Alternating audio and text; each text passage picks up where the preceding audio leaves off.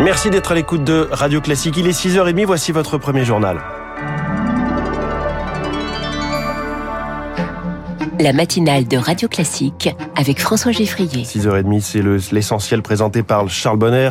L'essentiel qui commence ce matin avec un rapport de police sur la mort de Samuel Paty. Rapport dévoilé par le Parisien aujourd'hui en France sur ce professeur d'histoire-géographie assassiné devant son collège de Conflans-Sainte-Honorine. C'était en octobre 2020.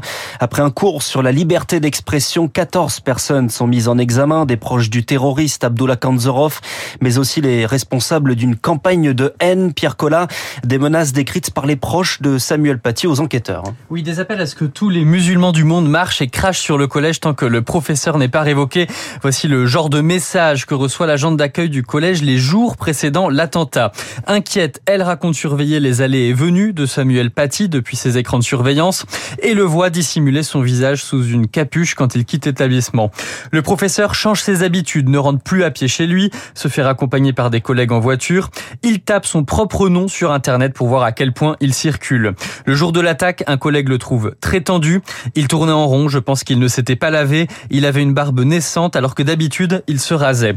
De son côté, la principale raconte les signalements qu'elle a fait et la plainte déposée avec Samuel Paty quatre jours avant sa mort. Le professeur n'a pas été protégé. Elle résume par ces mots, je n'ai pas réussi à le garder en vie, mon prof. Pierre Collard. Des enfants à la table du Conseil des ministres. Présidé par la première d'entre elles, Elisabeth Borne, à Matignon, une vingtaine d'enfants de 8 à 12 ans issus du réseau des associations d'aide à l'enfance.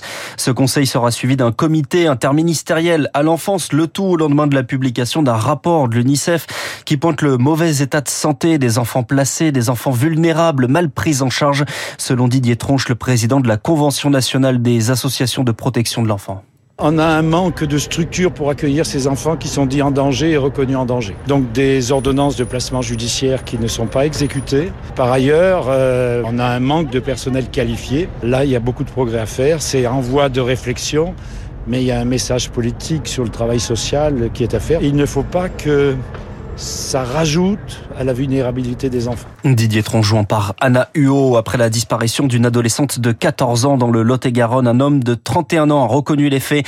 Son enlèvement, son viol et son meurtre, il a été incarcéré. Le texte doit lutter contre les pénuries de recrutement. La réforme de l'assurance chômage est détaillée aujourd'hui. Une présentation aux partenaires sociaux par le ministre du Travail, Olivier Dussopt. Le texte ne prévoit pas de baisse des indemnités, mais un abaissement de la durée d'indemnisation quand le contexte est jugé favorable. On y revient dans le journal de l'écho. Pour lutter contre les pénuries de main-d'œuvre, c'est l'autre idée du gouvernement, créer des visas pour les travailleurs sur les métiers en tension.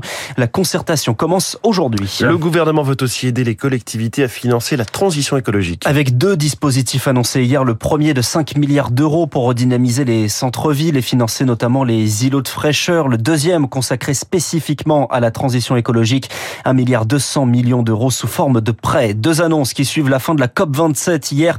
Au petit matin, un accord qui prévoit la création d'un fonds consacré aux pertes et dommages, le financement par les pays riches des dégâts dans les pays vulnérables. En revanche, le gouvernement fait part de sa déception. L'accord est jugé pas assez ambitieux sur les émissions de gaz à effet de serre. Yasmina Saeb est experte des politiques climatiques et co-autrice des rapports du GIEC. Cette COP-là se termine d'une façon euh, amère parce que il n'y a rien du tout sur les énergies fossiles. En vérité, notre objectif de neutralité carbone ne prend pas en compte nos émissions cumulées passées. Or, ce sont les émissions cumulées passées et celle d'aujourd'hui, c'est la somme des deux qui fait qu'on est dans cette situation-là. Avoir des objectifs de neutralité carbone qui correspondent à la responsabilité historique des pays, ça, ça aurait dû se faire à la COP. Yasmina Saeb, interrogée par Léonard Cassette. C'est un événement pointé du doigt par les associations écologistes. La Coupe de monde de football au Qatar, elle s'est ouverte hier avec une défaite du Qatar contre l'Équateur de zéro. Les tribunes se sont vidées dès la mi-temps dans une compétition critiquée, mais qu'importe pour le spécialiste du Qatar, Raphaël, le Majo Ariak, l'émirat en sortira renforcé car il ne faut pas confondre image et influence. Le Qatar est un pays qui a gagné énormément en influence depuis 1995 euh, et donc il a réussi son pari. Donc euh, l'essentiel est assuré pour l'émirat. Après la question de l'image, ça le préoccupe moins, mais bien qu'il se sente euh, tout de même humilié par une partie de l'Occident et ça pourrait coûter cher à l'avenir, notamment à la France. Il ne faut jamais oublier que le Qatar est le troisième producteur gazier mondial, ce qui explique notamment pourquoi Emmanuel Macron ira au Qatar. La crainte d'un accident nucléaire renaît en Ukraine après des tirs contre la centrale de Zaporizhia. C'est la plus grande d'Europe. Augustin Lefebvre, comme souvent, les deux camps s'accusent mutuellement. Oui, samedi et dimanche, les Ukrainiens ont tiré plus d'une vingtaine d'obus de gros calibre, affirment les Russes. Au moins 12 frappes russes ont frappé la centrale, répondent les Ukrainiens. Chacun accuse l'autre de chantage nucléaire alors que le site est sur la ligne de front.